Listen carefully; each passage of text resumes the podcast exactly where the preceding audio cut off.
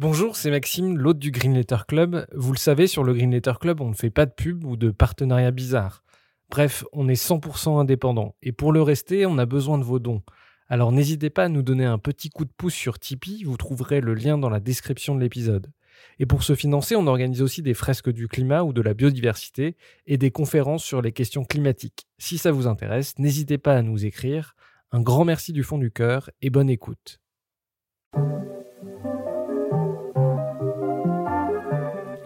Bienvenue dans le Green Letter Club, la chaîne qui décortique les grands sujets écologiques. Aujourd'hui, nous allons parler de radicalité en politique, pétrole, gaz naturel ou métaux en tout genre.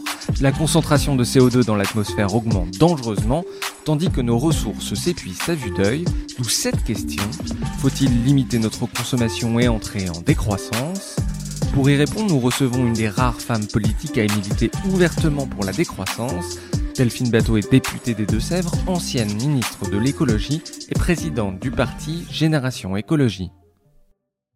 Bonjour Delphine Bateau. Bonjour. Euh, première question, vous avez commencé votre parcours politique en militant à SOS Racisme puis au Parti Socialiste. Comment vous en êtes venu à vous intéresser aux questions écologiques? Est-ce qu'il y a un événement qui vous a marqué?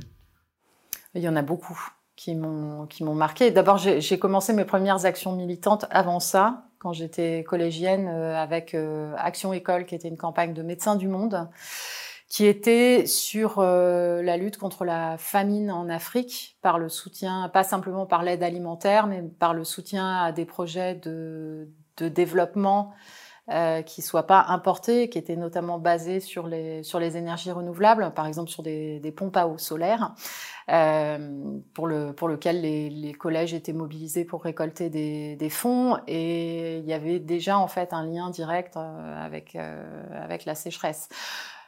Euh, quand je vous dis beaucoup. Moi, j'ai été marquée enfant par la Moko Cadiz, j'ai été marquée adolescente par Bhopal, Tchernobyl, euh, dans une éducation euh, familiale par ailleurs et avec un rapport très fort à, la nature, à la qualité de l'alimentation par exemple.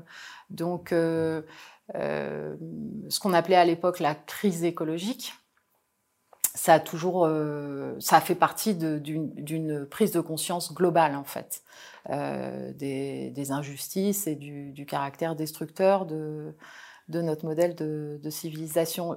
Je, dis ça parce qu'en fait, euh, euh, je connais beaucoup et de plus en plus de personnes qui ont pris conscience de l'effondrement du vivant et de, des impasses de la voie sans issue dans laquelle on est engagé aujourd'hui de façon soudaine et brutale.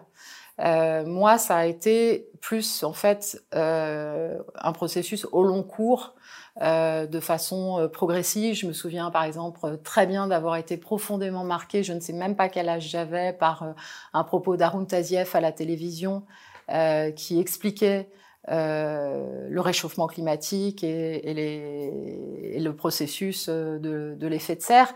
Donc voilà, moi ça s'est fait, ça s'est fait par étapes. Ça veut pas dire que j'échappe à l'éco-anxiété qui nous qui nous guette tous. C'est pas parce que ce, cette prise de conscience elle est euh, plus progressive ou qu'elle est plus ancienne euh, qu'elle euh, ne provoque pas le, le même type de d'émotion euh, que celles et ceux qui, qui tombent d'un coup dedans du jour au lendemain et qui tout d'un coup ne voient plus le monde comme ils le voyaient avant. Alors, vous avez été nommé ministre de l'écologie en 2012 avec l'arrivée au pouvoir de François Hollande. Vous quittez le gouvernement en 2013. On a vu quelques années plus tard le scénario se répéter avec Nicolas Hulot.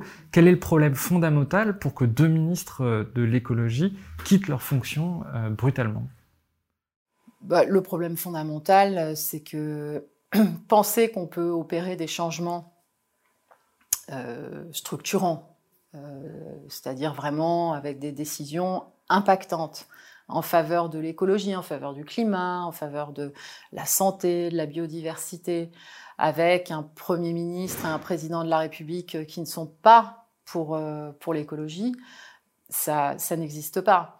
Et donc, euh, pendant longtemps, il a été en gros raconté ou expliqué que c'était un problème de prérogative du ministère de l'écologie, qu'il fallait en faire un gros ministère. Donc, c'est ce qui avait été fait notamment avec Jean-Louis Borloo au moment du Grenelle de l'environnement. Euh, après, il, a été euh, dit que c'était une question de poids politique de, de la personne qui occupait cette fonction.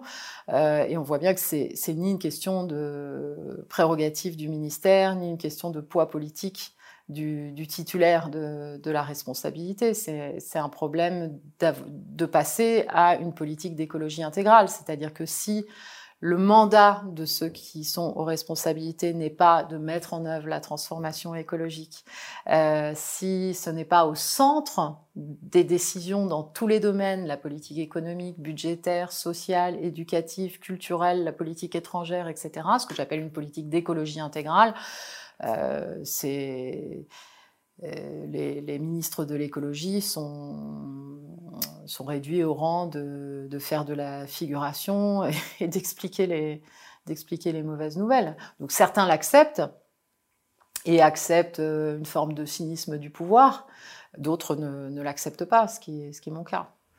Justement, dans votre manifeste. En gros, si vous voulez, les gouvernements, ils disent aux ministres de l'écologie, bon, t'es là pour faire de la com.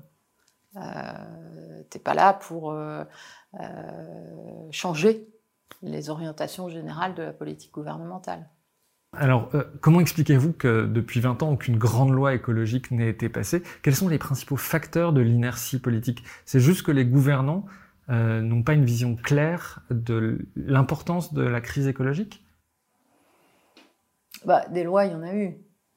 mais ce sont des lois, pour la plupart, complètement superficielle. Euh, donc en fait, on pourrait simplifier en disant ce sont des lois de greenwashing, euh, c'est-à-dire euh, bon l'archétype de, la disposition législative qu'il y a dans ces, lois, que ce soit la, loi Grenelle ou la loi pour la transition énergétique et la croissance verte, ce sont des lois qui se, se, sont mis dans le logiciel de l'effet d'affichage et euh, du fait d'énoncer des objectifs. Donc en fait, l'approche était de dire bon, en fait, les problèmes écologiques, c'est un problème de long terme, c'est pas un problème de maintenant. Euh, donc il y a une, une, forme déjà de déni de l'urgence. Euh, et donc, on va faire des lois qui vont dire en 2030, on fera ceci, en 2040, on fera cela, en 2050, etc. Et souvent, en plus, écrites dans des termes qui n'ont aucune portée juridique. Euh, donc, par exemple, ce sont des phrases écrites dans la loi qui disent la France se fixe pour objectif telle ou telle, euh, telle ou telle chose, euh, avec donc une, une, portée normative faible. Mais même ça, on l'utilise actuellement dans les procédures au Conseil d'État, dans la procédure sur l'inaction climatique de l'État. Ben, on prend appui sur ces lois, même très insuffisantes, pour dire même ça, c'est pas fait en fait.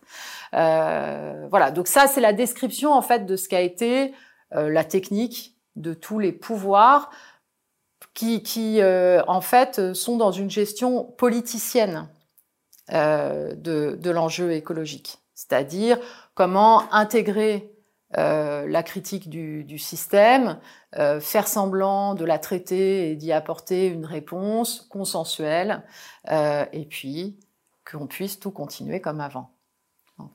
Donc derrière ça, pour répondre à votre question sur qu'est-ce qui bloque fondamentalement, d'abord il y a un blocage qui a quand même une dimension générationnelle, euh, c'est-à-dire que euh, euh, de gauche, de droite, plus ou moins conservateurs, toutes, toutes les générations de, de, dirigeants politiques dont on parle sont biberonnés au mythe de la croissance économique et ont fondamentalement tous le même programme politique. C'est-à-dire ils peuvent diverger sur est-ce que pour relancer la croissance économique, il faut une politique de l'offre ou une politique de la demande, euh, mais en tout cas, ils sont tous d'accord sur la notion que ce qui peut euh, soi-disant améliorer le bien-être de la population, c'est d'augmenter la taille du gâteau, de produire plus, de consommer plus. Donc c'est ceux qui prônent par exemple la relance de la consommation, la relance de l'investissement, la relance de la production. Donc en fait, euh, ce qui est fondamentalement euh, le cœur du blocage, c'est le déni des limites planétaires, c'est-à-dire ce constat qu'il y a des limites physiques à la planète et que par conséquent une croissance infinie dans un monde fini, c'est impossible sans qu'il y ait à un moment donné malheureusement un certain nombre de, chocs et de conséquences, telles que nous sommes en train de, les vivre, euh, échappent au logiciel.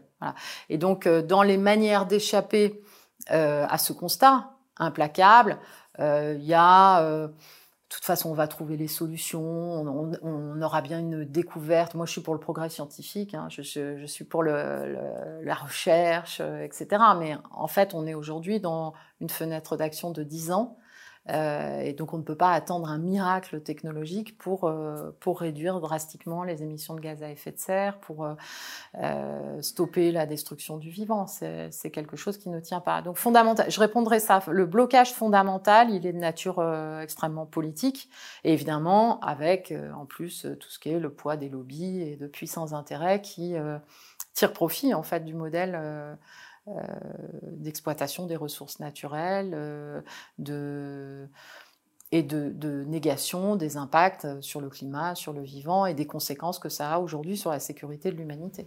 Justement, sur cette question, euh, est-ce qu'il n'y a pas un, côté, un manque de rapport de force qui oblige les, les, les, politiques à agir. Par exemple, sur les, sur les marches climat à Paris, il n'y a que quelques dizaines de milliers de, de, personnes qui sont dans la rue. Et de l'autre côté, des lobbies qui sont très influents. Est-ce que vous, en tant que député et en tant que ministre, vous les avez vus à l'œuvre? Comment ils, ils, se caractérisent, ces lobbies? Alors, il y a deux questions très importantes dans, dans ce que vous venez de dire. On va d'abord prendre celle des lobbies et après, je vais revenir sur la question de la faiblesse. Euh, des mouvements écologistes ou euh, qui est la question euh, centrale en fait. Euh, le, les lobbies euh, sont très forts, mais pas si forts que ça. C'est-à-dire que le constat que j'ai pu faire, moi, dans l'exercice des, responsabilités comme ministre ou comme député, c'est que quand, en fait, on arrive à ce qu'il y ait une mobilisation citoyenne puissante sur un sujet, on arrive à battre les lobbies dans leur rapport de force. Euh, on a réussi, par exemple, à empêcher en France l'autorisation des recherches sur le gaz de schiste parce qu'il y a eu dans les territoires des, mobilisations euh, extrêmement massives et que donc pour euh, moi qui étais ministre ou pour les députés de l'époque qui se battaient contre le gaz de schiste, c'était un point d'appui de ne pas être seul face au lobby mais d'être adossé si vous voulez, à des, mobilisations citoyennes puissantes. On avait réussi, en 2016, j'avais réussi comme député à faire interdire les néonicotinoïdes qui tuent les abeilles, parce qu'on avait des pétitions signées par 600 000, 700 000 citoyens en faveur de l'interdiction des néonicotinoïdes euh, aux côtés des apiculteurs, etc. Donc, euh, c'est pas une fatalité, le poids des lobbies, mais il y a quelque chose de structurel dans l'organisation du pouvoir qui favorisent leur influence dans les coulisses.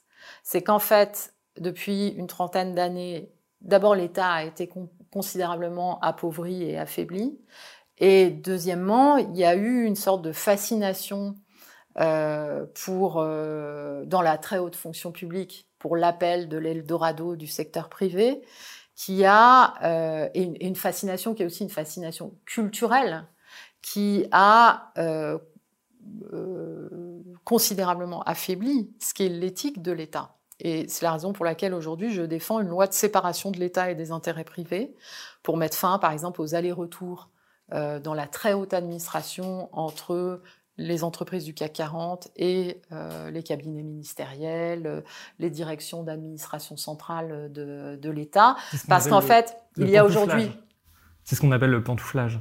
Tout à fait, le pantouflage. Il y a aujourd'hui en fait une porosité euh, qui, qui, qui euh, c'est là que se joue en fait la vraie influence des lobbies. Si vous voulez, c'est pas l'entreprise qui vient vous voir, qui dit euh, bonjour, je suis l'entreprise machin, la décision qui est en train d'être euh, discutée sur tel projet, pour moi, ça aurait tel et tel impact. Il faudrait que vous le sachiez, est-ce qu'on peut en discuter, etc. C'est pas ça les lobbies en fait. Hein. c'est beaucoup plus beaucoup plus pernicieux est beaucoup plus pervers comme type d'influence que simplement des représentants d'intérêts officiels qui se présentent comme tels dans un débat public sur une décision qui va les impacter. Mais euh, sur ce qu'il faut comprendre en fait, c'est pourquoi c'est sur l'écologie ou sur la santé publique euh, qu'on l'évoque le plus. Parce qu'en fait, c'est sur ces enjeux vitaux euh, qu'il y a euh, une situation dans laquelle l'intérêt général et encore plus que dans d'autres domaines, pas la somme des intérêts privés. Et où il faut faire des choix. Il faut faire des choix d'intérêt général qui vont parfois contrarier, et même souvent, un certain nombre d'intérêts privés. Donc c'est, euh, pour moi, décisif euh, dans le cadre d'un de, projet de transformation écologique de changer nos institutions et notamment de mettre en place une barrière étanche euh, entre ce type d'influence et la décision publique. Est-ce que vous pouvez prendre un exemple de parcours? Est-ce que c'est un directeur de cabinet, par exemple, d'un ministre qui va ensuite être cadre dans une grande entreprise? Quel type de parcours euh, se caractérise par le pantouflage? Oui, c'est exactement ça. C'est exactement ça. Euh, c'est des membres de cabinets ministériels qui sont débauchés par le secteur privé, qui travaillent un certain nombre d'années, puis qui reviennent dans des cabinets ministériels. c'est aussi des conflits d'intérêts flagrants, en fait, puisque aujourd'hui, la règle, la règle en France, c'est ce qu'on appelle la règle des trois ans. Euh, donc d'abord, elle est régulièrement, euh, régulièrement bafouée. Euh, donc il y a des situations de, de prise illégale, ce qu'on appelle une prise illégale d'intérêt. Moi, j'en ai signalé certaines au parquet comme député parce que je, je, les ai constatées. Donc quand par, exemple, vous avez le droit ben, quand par exemple une personne au cabinet du ministre de l'économie s'occupe d'un certain nombre de dossiers, dont ceux de General Electric et, d'Alstom euh, se retrouve ensuite être embauché par, euh, par General Electric et entre-temps devient en conseil, change de statut en termes de fonctionnaire par décret du Conseil des ministres et tout ça dans un délai qui n'est pas le délai de trois ans, pour moi la question se pose de, la prise illégale d'intérêt. Il y en a beaucoup d'autres de, de, ce genre-là. alors ça c'est le pantouflage, on l'a dit, mais par exemple euh, L'ONG CEO a documenté que 46% euh, des membres de l'AFSA, l'Agence européenne de sécurité sanitaire, euh, ont des conflits d'intérêts. Les scientifiques, 46% ont des conflits d'intérêts. Est-ce que aussi les multinationales n'achètent pas la science aujourd'hui? Elles cherchent, oui, à l'acheter ou à la manipuler. donc ça, c'est ce qu'on voit de façon extrêmement caricatural, notamment sur les, sur les questions relatives aux pesticides qui sont un concentré euh, effectivement de ce type de, de ce type de méthode euh, avec donc plusieurs techniques donc d'abord là je parle en termes d'influence sur la décision publique hein. euh, donc il y a la technique effectivement d'influencer ou même de euh, magouiller euh, les études, les études scientifiques. Donc, bon, l'exemple le plus célèbre, c'est l'affaire des Monsanto Papers. Euh, c'est-à-dire que l'Europe a quand même pris la décision de renouveler l'autorisation du glyphosate sur la base d'un faux, c'est-à-dire sur la base d'un rapport qui était un copier-coller intégral de documents de, Monsanto, intégral en tout cas en, en, très très grande partie. Donc, à soi ça, en tant que tel, si, vous voulez, c'est un scandale qui aurait dû immédiatement entraîner euh, l'interdiction du, glyphosate pour raisons démocratiques en fait et, déontologiques. Euh, donc ça, c'est le premier élément. Le deuxième élément, en fait, c'est euh, de dire qu'après les études, il faut toujours des nouvelles preuves. C'est-à-dire qu'en fait, la technique, c'est de dire bon, on a une euh, on, a une on a par exemple une corrélation entre euh, euh, tel produit et telle et telle maladie. Il faut la preuve du, lien. Donc il faut faire des nouvelles études. C'est-à-dire qu'en fait, c'est parce que moi en tant qu'écologiste, je, suis pour mettre la science indépendante au centre de, la décision politique, mais sans confusion des rôles. Et en fait, je vais, je vais prendre un exemple assez simple parce qu'on va, on va très bien comprendre ce que je veux dire. Un jour, euh, l'Organisation mondiale de la santé a classé plusieurs produits cancérigènes probables. Euh, le même jour. Dans cette liste de produits, il y avait le glyphosate et il y avait un autre produit qui s'appelle le malathion. Et en fait, le même jour, du point de vue du gouvernement français, il y a eu un communiqué du ministre, de la ministre de la Santé de l'époque qui dit le malathion est immédiatement interdit suite à au classement de l'Organisation mondiale de la santé, etc. On arrête tout de suite. Et il y a eu un autre communiqué au sujet du glyphosate de plusieurs ministères pour dire l'OMS dit que le glyphosate est cancérogène probable, il faut faire des nouvelles études pour voir si c'est vrai. Euh, et, donc, je, prends les, deux exemples parce qu'on voit bien euh, une différence de, traitement et on voit bien la mécanique de on va commander des nouvelles études pour mettre en cause ce que, ce que, ce que démontre en fait un certain nombre de, données scientifiques. Donc on a parlé des lobbies, euh, on parlait tout à l'heure du rapport de force. Comment vous expliquez qu'il n'y a pas de rapport de force qui oblige le personnel politique à prendre des mesures fortes pour l'écologie? C'est un problème de nature euh, politique. Et c'est celui que j'essaye euh, de, de dénouer en plantant le drapeau de la décroissance.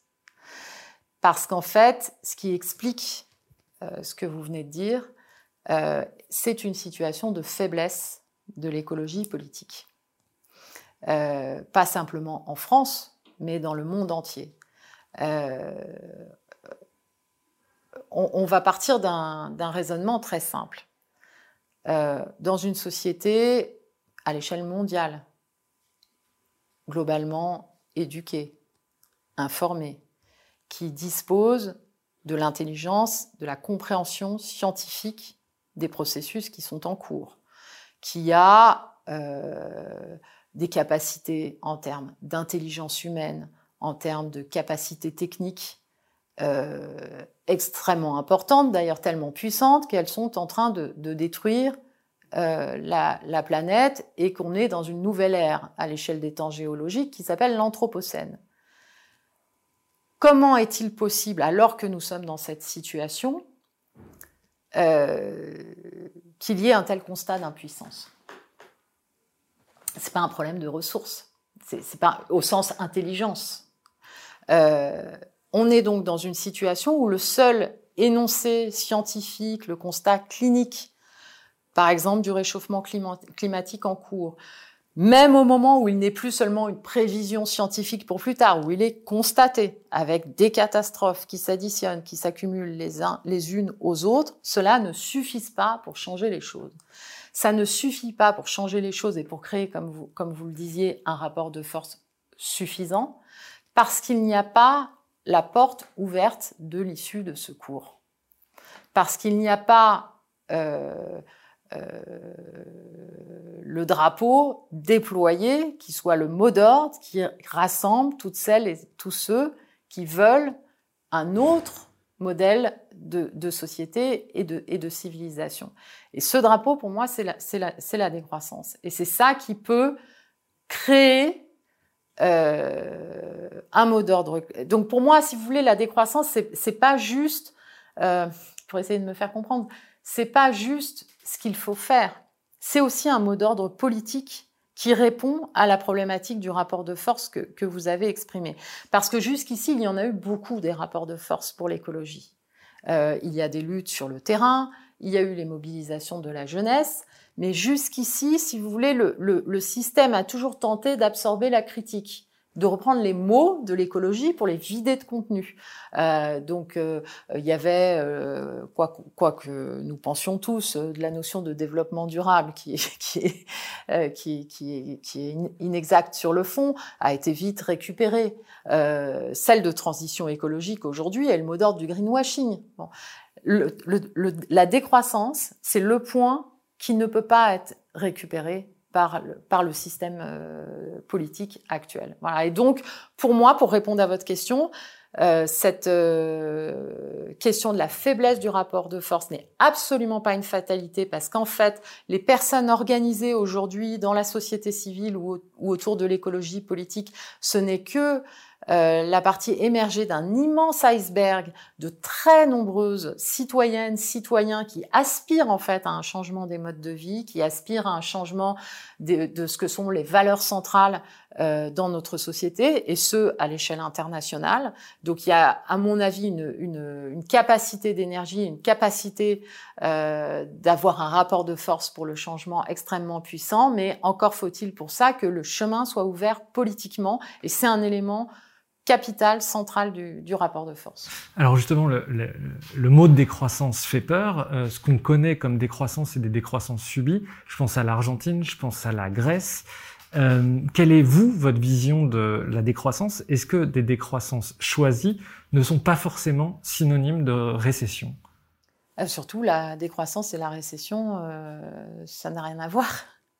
Euh, D'ailleurs, je, trouve toujours intéressant euh, cet exemple. Je ne sais pas qui, euh, et pardon pour celui ou celle qui m'avait raconté l'anecdote, qui est très très bonne, me racontait qu'au jeu des, des 1000 francs ou des 1000 euros, à la radio, une fois il y avait eu la question quel est l'inverse du mot croissance? L'inverse du mot croissance, c'est récession.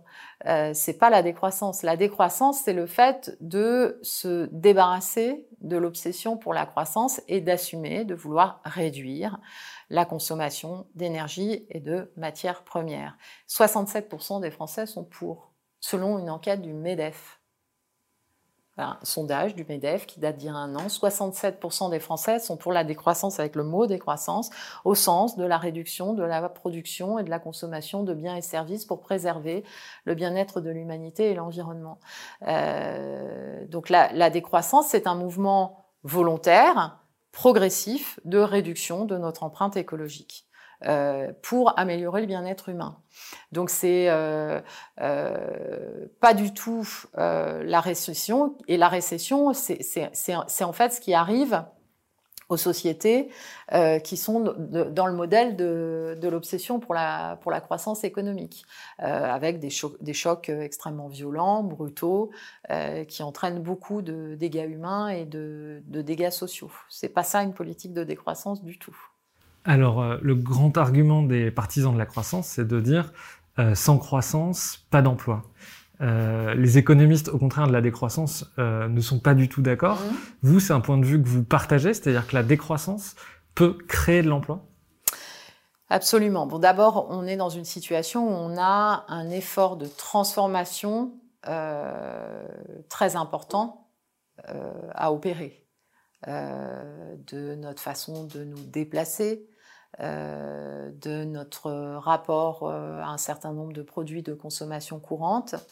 Euh, et cet effort de transformation génère plus de travail.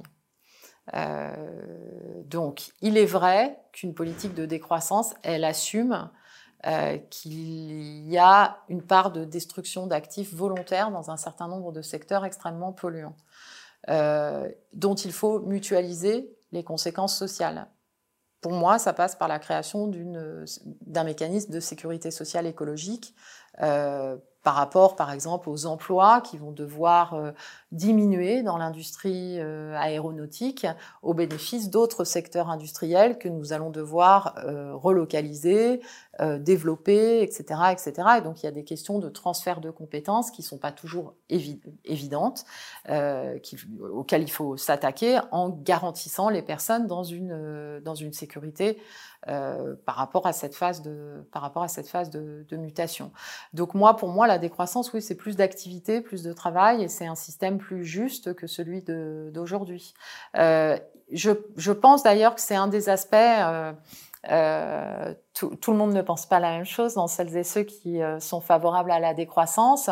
Euh, et la décroissance a pu être assimilée à une société de la fin du travail. Moi, c'est pas du tout mon point de vue. Euh, je suis pour le travail et, je, et je considère qu'un modèle dans lequel on consomme moins d'énergie et moins de ressources et de matières premières est un modèle aussi dans lequel il y a nécessairement une plus grande part de, de travail humain. Euh, bon, on peut prendre évidemment des exemples. Euh, Aujourd'hui, euh, quand euh, vous euh, luttez contre l'obsolescence programmée en augmentant la durée de vie euh, des, des, produits, il va falloir moins de travail pour fabriquer toujours plus de nouveaux produits, mais il va falloir du travail pour des capacités de réparation, d'entretien, de maintenance, etc., euh, qui ou d'éco-conception qui n'était pas du travail qui était mobilisé jusqu'à jusqu'à présent. Donc, par exemple, dans l'agriculture, serait moins de tracteurs, plus de bras dans les champs, moins de caissiers, euh, enfin moins de caisses automatiques, plus de gens, euh, plus de caissiers. C'est bah alors, sur logiques-là sur l'agriculture, euh, ce sont les chiffres que les exploitations en agriculture biologique utilisent plus de travail que les exploitations en agriculture conventionnelle. Euh, c'est un fait constaté. Le propos n'est pas forcément de, dire que là, demain matin, il ne faut plus se servir d'un, tracteur. On utilise des tracteurs aussi en agriculture biologique. Euh, le... Après, on peut discuter de quelle doit être l'énergie du tracteur, euh, est-ce que c'est pas mieux de revenir à d'autres techniques, etc. Mais euh, aujourd'hui, c'est un fait que l'agriculture, euh, toutes les pratiques agroécologiques sont plus intensives en emploi que l'agriculture conventionnelle.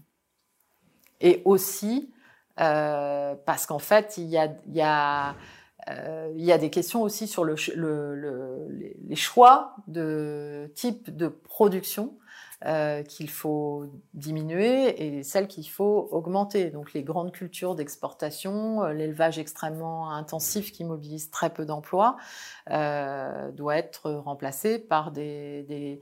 Aujourd'hui, par exemple, en France, on importe euh, une part importante des légumes bio qui sont consommés.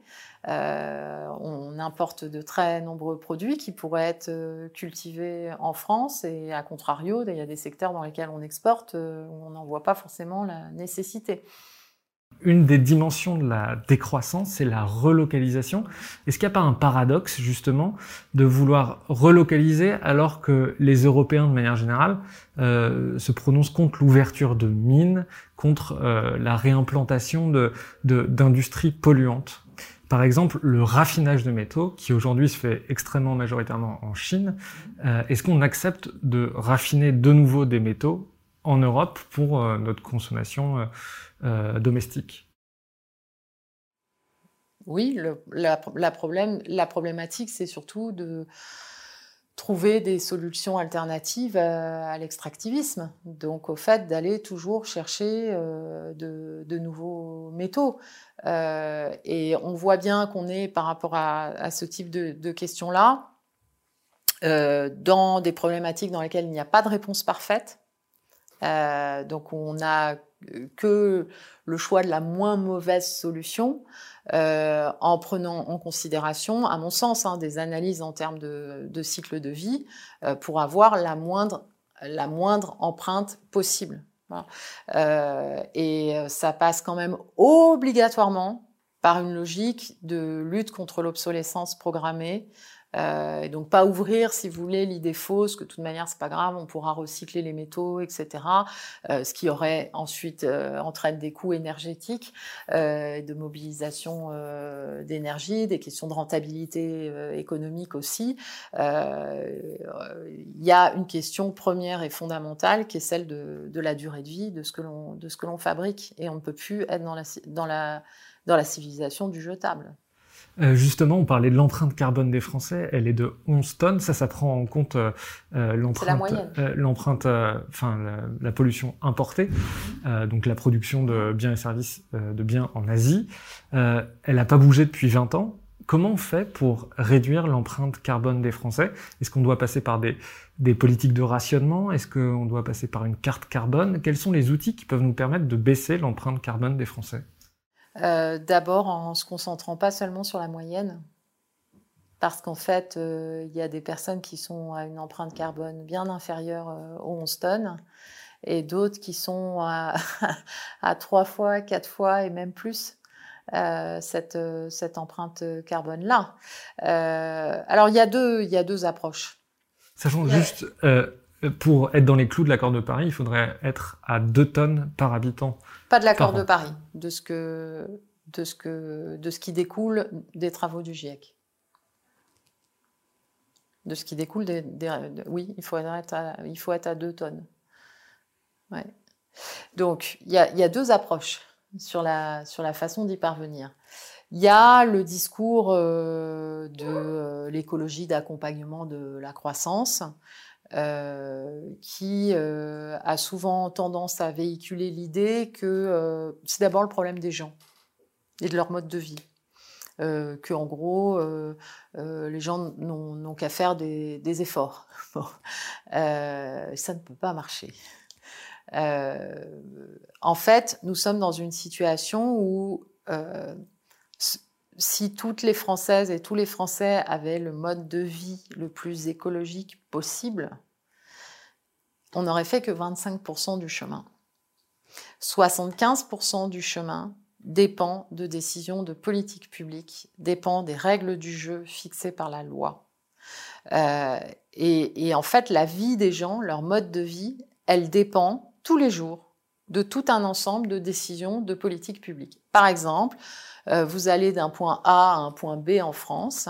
Ben, si le train, c'est plus cher que de faire le même parcours à plusieurs en voiture, les gens ne vont pas prendre le train.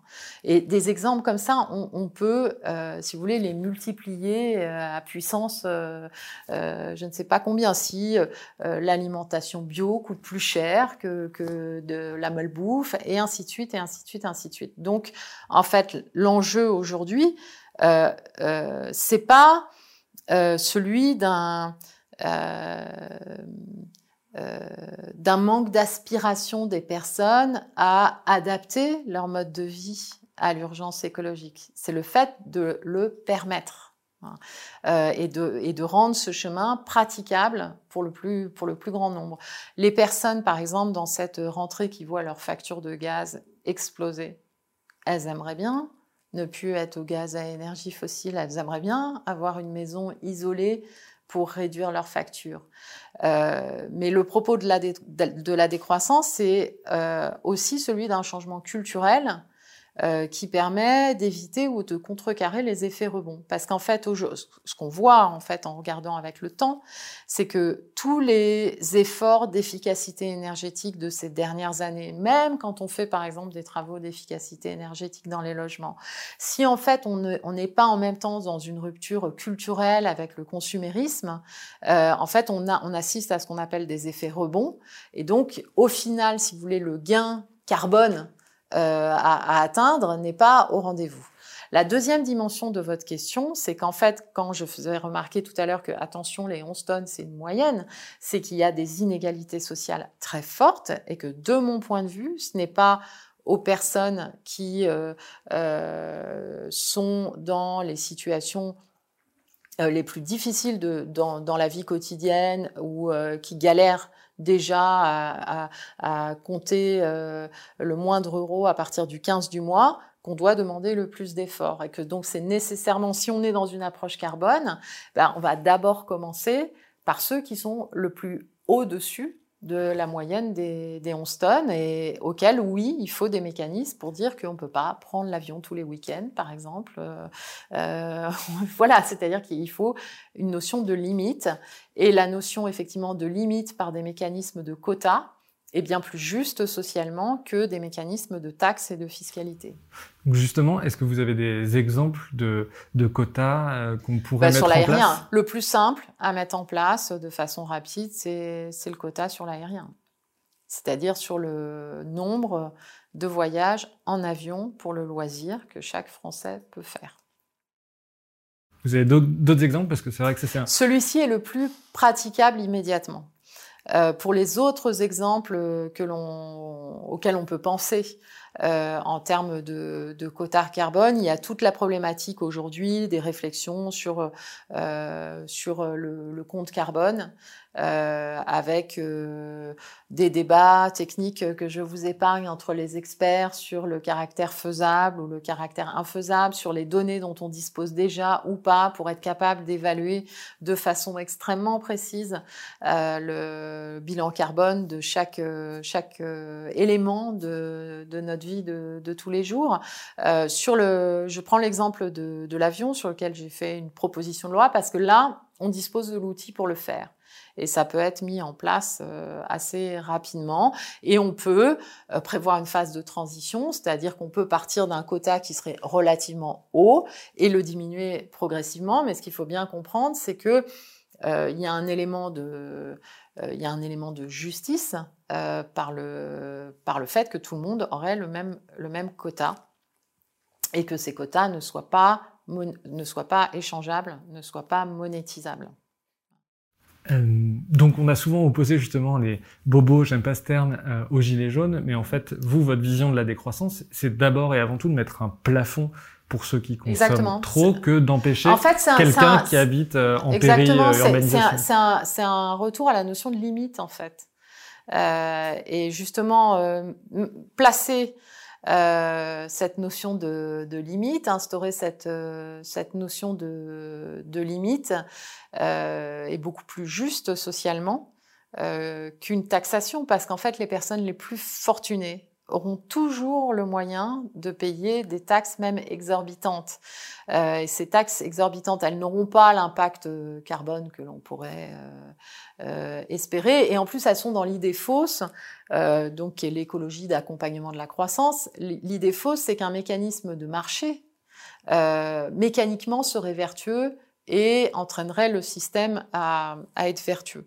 Euh, c'est pas c'est pas ce qui a été euh, constaté. Voilà, toute la logique euh, du marché européen du carbone, etc., est basée là-dessus depuis des années, et ça n'a pas, euh, ça a contribué à limiter, mais ça n'a pas quand même euh, démontré une efficacité spectaculaire. Euh, alors, beaucoup de gens disent, y compris beaucoup d'économistes, le PIB est un indicateur galvaudé parce qu'il prend en compte dans son calcul euh, les externalités négatives. Alors derrière ce, ce gros mot, c'est la pollution, la vente d'antidépresseurs, les accidents par exemple. Quels sont, euh, si jamais vous étiez présidente de la République, les indicateurs que vous regarderiez?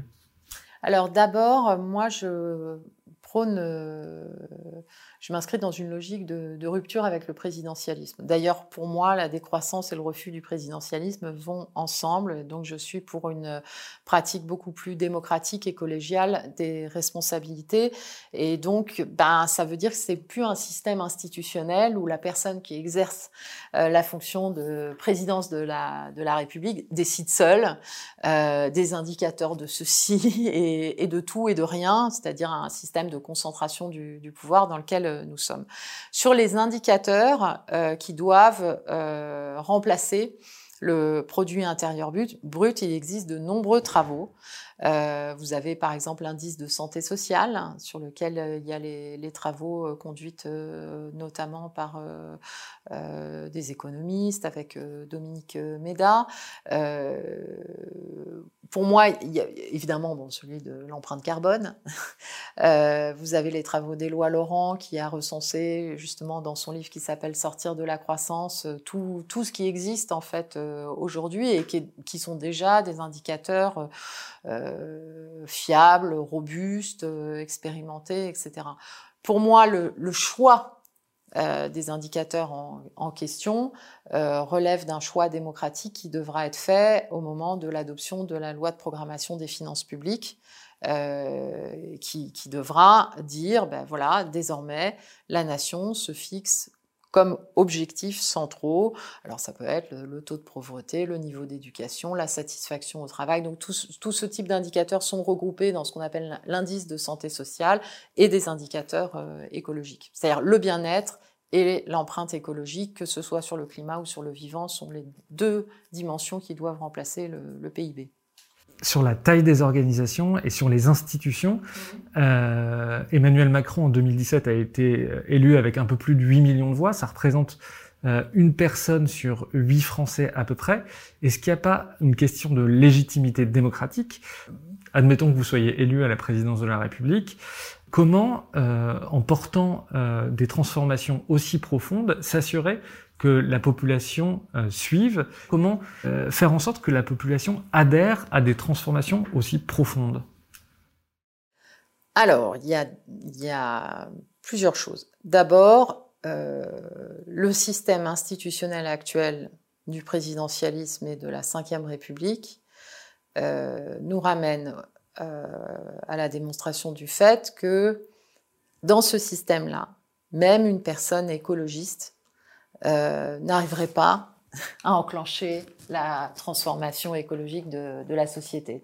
Et ce qui, moi, m'obsède, peut-être parce que j'ai l'expérience du pouvoir, euh, c'est pas simplement de gagner les élections, c'est la mise en œuvre, en fait, d'un projet de transformation écologique de la société. Ça passe donc obligatoirement par un changement institutionnel. En outre, les institutions actuelles, elles sont euh, euh, complètement, effectivement, antidémocratiques. Et ce caractère antidémocratique a été euh, aggravé, renforcé par la montée de l'extrême droite, qui en est à la fois le symptôme et une des causes. Pourquoi? Parce qu'en fait, il suffit désormais de faire plus de 20% du corps électoral au premier tour de l'élection présidentielle pour avoir les pleins pouvoirs en France. Parce qu'en fait, au second tour, vous vous retrouvez face à l'extrême droite et, et ensuite, vous avez par le, le, mécanisme du fait que l'élection législative est juste derrière l'élection présidentielle. Vous avez les pleins pouvoirs à l'Assemblée nationale avec des députés qui sont élus de la même couleur politique que la présidence de la République. Et à ce moment-là, vous n'êtes plus obligé de discuter avec personne. Et c'est comme ça, c'est ce qui explique fondamentalement euh, qu'un, que Emmanuel Macron, qui dans sa campagne électorale avait promis qu'il y aurait des majorités d'idées, qu'on ne gouvernerait plus comme avant, qu'il y aurait énormément de dialogue, etc., etc. Et ben du jour au lendemain, il a une Assemblée nationale pléthorique euh, de députés La République euh, en marche, qui lui obéit au doigt et à l'œil, et donc en fait il n'y a plus aucune notion de compromis, de coalition sur quelque projet que ce soit. Ça, c'est la clé de voûte institutionnelle qu'il faut changer, selon moi, en, en abolissant l'élection au suffrage universel direct de la présidence de la République. Parce qu'il y a par ailleurs dans cette structure de, de verticalité patriarcale des institutions, quelque chose qui est un reste de, de monarchisme, euh, qui est euh, totalement inadapté au XXIe siècle, dans une société éduquée où il y a des réseaux sociaux et où ce n'est pas vrai qu'existe, euh, euh, si vous voulez, la personne providentielle qui euh, sait tout sur tout, qui a réponse à tout. Et donc, je, je suis pour un régime euh, de nature primo-ministérielle, où il y a un Premier ministre avec un gouvernement qui est responsable devant le Parlement. Et quand je regarde les autres pays, on peut prendre l'exemple de l'Allemagne, j'ai pas l'impression que ce soit des démocraties faibles ou des démocraties qui dysfonctionnent. Euh, donc, vraiment, ça, c'est indispensable comme, comme transformation à opérer. Et sans transformation démocratique, euh, il n'y aura pas de, transformation écologique. Alors après, votre question, c'est euh, comment on fait? Ça se joue en fait avant, c'est-à-dire que ça se joue dans la campagne électorale des écologistes, qui là aussi pour moi ne doit pas être euh, euh, si vous voulez, une campagne classique euh, présidentialiste dans son essence autour du fait de dire il faut voter pour la personne qui est, qui est candidate. Ça doit être une campagne de mise en mouvement citoyenne de la société, d'écriture avec les citoyennes et les citoyens du programme précis, euh, de faire avec les citoyennes et les citoyens les choix sur l'ordonnancement du, du, calendrier de mise en œuvre des changements, parce qu'en fait, c'est en créant ce rapport de force dans la campagne électorale, d'abord d'après moi qu'on soulève une espérance en France, parce que c'est nouveau, euh, et, et, et c'est le fait de prouver le changement, pas simplement le dire, le faire dans la campagne électorale, et c'est un élément aussi de capacité d'action une fois arriver en responsabilité, parce qu'en fait, quand vous arrivez aux responsabilités, euh, effectivement, euh, il y a toute une série de, conservatismes euh, qui vont se dresser pour que les, les, choses ne changent pas. Et donc, c'est très important d'être adossé en fait à une force citoyenne qui est engagée pour le changement écologique. Euh, dans la littérature sur la décroissance, euh, il y a souvent cette question de proximité qui revient euh, chez Aristote, chez Illich, chez Serge Latouche, l'idée que plus les organisations sont grandes, moins elles sont euh, démocratiques et qu'on peut pas avoir des, grands États très démocratiques. Est-ce qu'il y a une question de la proximité dans la décroissance? Alors d'abord, je partage pas nécessairement ce point de vue. Euh, par contre, il y a une, question euh, qui est une question de, euh, de capacité de résilience, d'entraide et d'aspiration. Aujourd'hui, par exemple, on voit des personnes qui veulent changer de vie, qui veulent retrouver un travail qui a du sens, qui plaquent tout, qui partent vivre à la campagne, qui veulent retrouver un contact avec la nature. Euh, donc, euh, euh, en fait, il y a une rupture culturelle qui est en train d'émerger.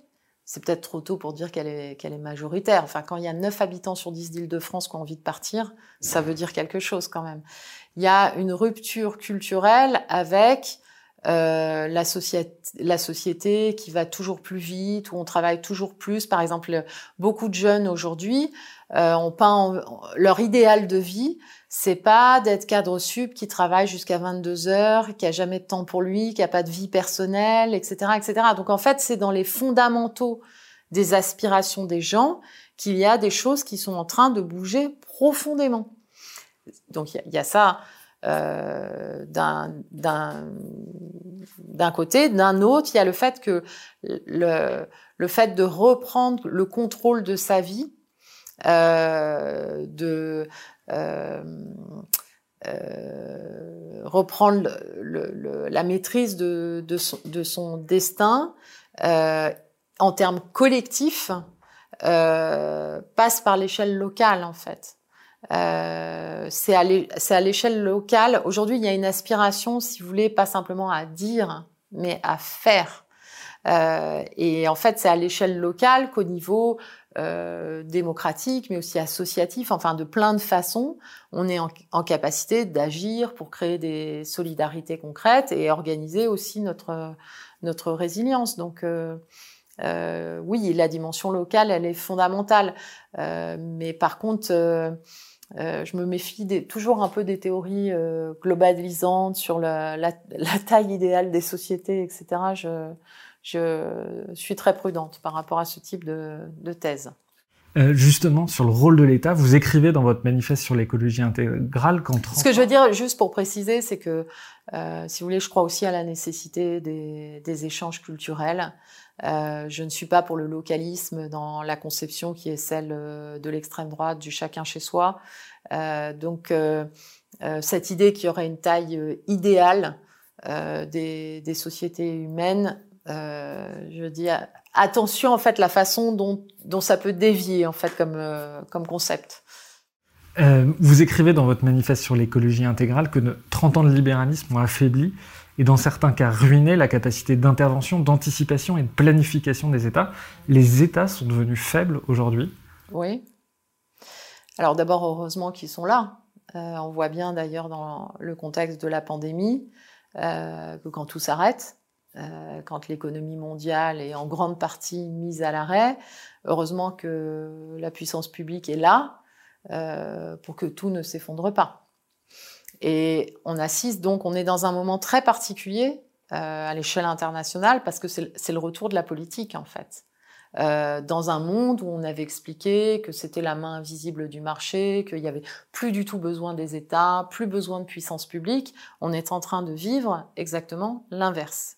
Donc c'est quelque chose d'important. Mais effectivement, l'État, euh, et on le voit euh, euh, aussi bien sur la gestion de la pandémie, les masques, etc., que sur quand il y a des, catastrophes, ou au long cours, au jour le jour. L'État, effectivement, il a été considérablement affaibli depuis une trentaine d'années en nombre d'effectifs, euh, en capacité euh, technique. Donc euh, évidemment, moi je suis particulièrement frappée de l'exemple du ministère de l'écologie qui a perdu 15 000 agents en quelques années. C'est considérable euh, dans euh, toute une série de domaines d'ingénierie publique, euh, technique, euh, dans lesquels aujourd'hui soit les missions n'ont pas été remplacées, soit ont été externalisées, ce qui coûte plus cher, et donc dans lesquels l'État il a perdu, si vous voulez, euh, il a perdu en compétences et sur des compétences qui sont des compétences clés dans un contexte d'accélération du changement climatique, euh, dans un contexte où il faut euh, euh, bah, avoir des, des capacités d'analyse, de prévision, d'anticipation, de gestion de crise, etc., etc. Voilà. Donc, euh, ne caricaturons pas parce que je trouve qu'en fait, la, si vous voulez, ce, ce, moment de la pandémie, il, il, est révélateur du fait que, bah, voilà, quand il y a une situation critique comme celle-là, euh, heureusement que nous qu'il reste des services publics et heureusement qu'il y a un État euh, avec avec les, les amortisseurs sociaux aussi euh, euh, liés au modèle de protection sociale, mais en même temps, oui, il a été euh, considérablement affaibli et bon, c'est particulièrement significatif, par exemple, sur toutes les questions relatives à la gestion de à la gestion de crise. Mais on voit, euh, par exemple, on voit la différence entre la France et la Grèce la politique d'austérité en Grèce a entraîné une diminution du budget des pompiers, des effectifs des pompiers. Euh, ben voilà, on voit le.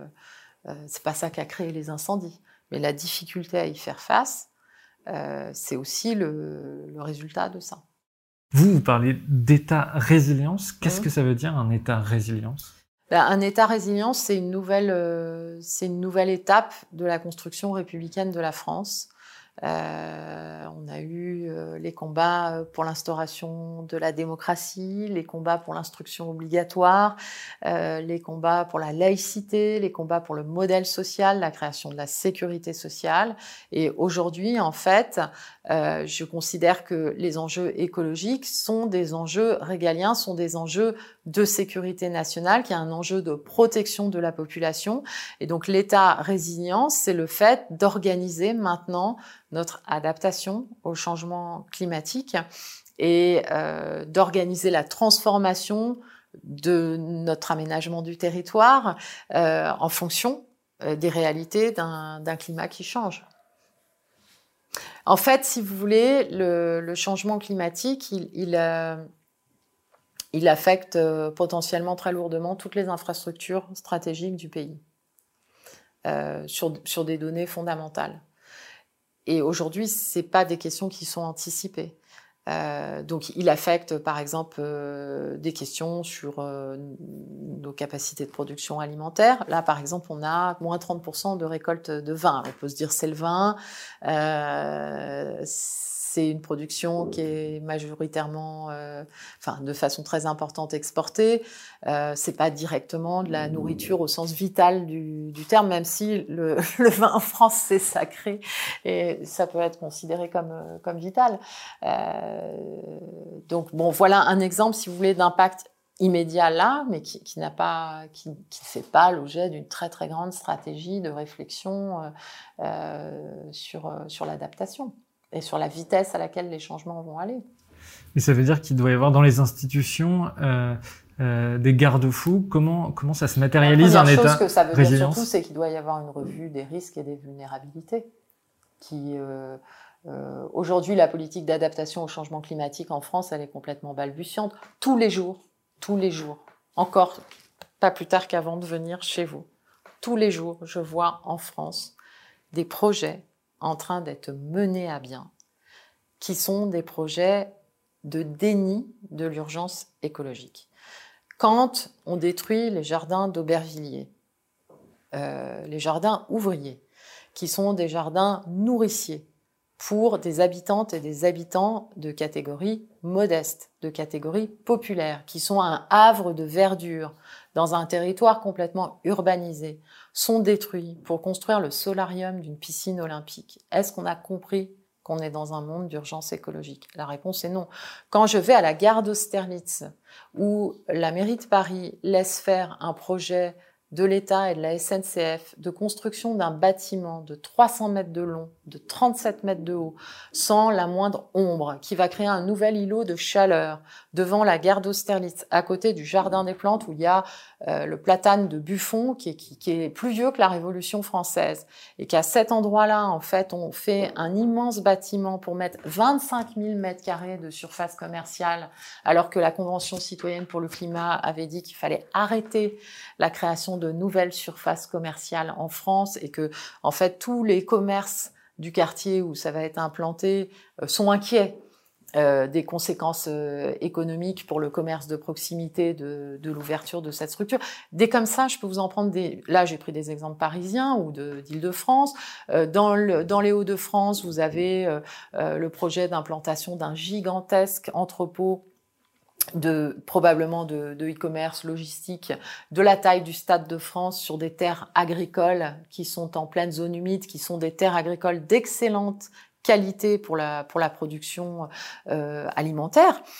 Euh, des projets comme ça, il y en a tous les jours. Donc, euh, en fait, aujourd'hui, cette euh, dimension de, euh, en fait, vers quoi on, est, on est en train d'aller, comment on doit en tenir compte dans toutes les décisions, dans tous les domaines, c'est le béaba.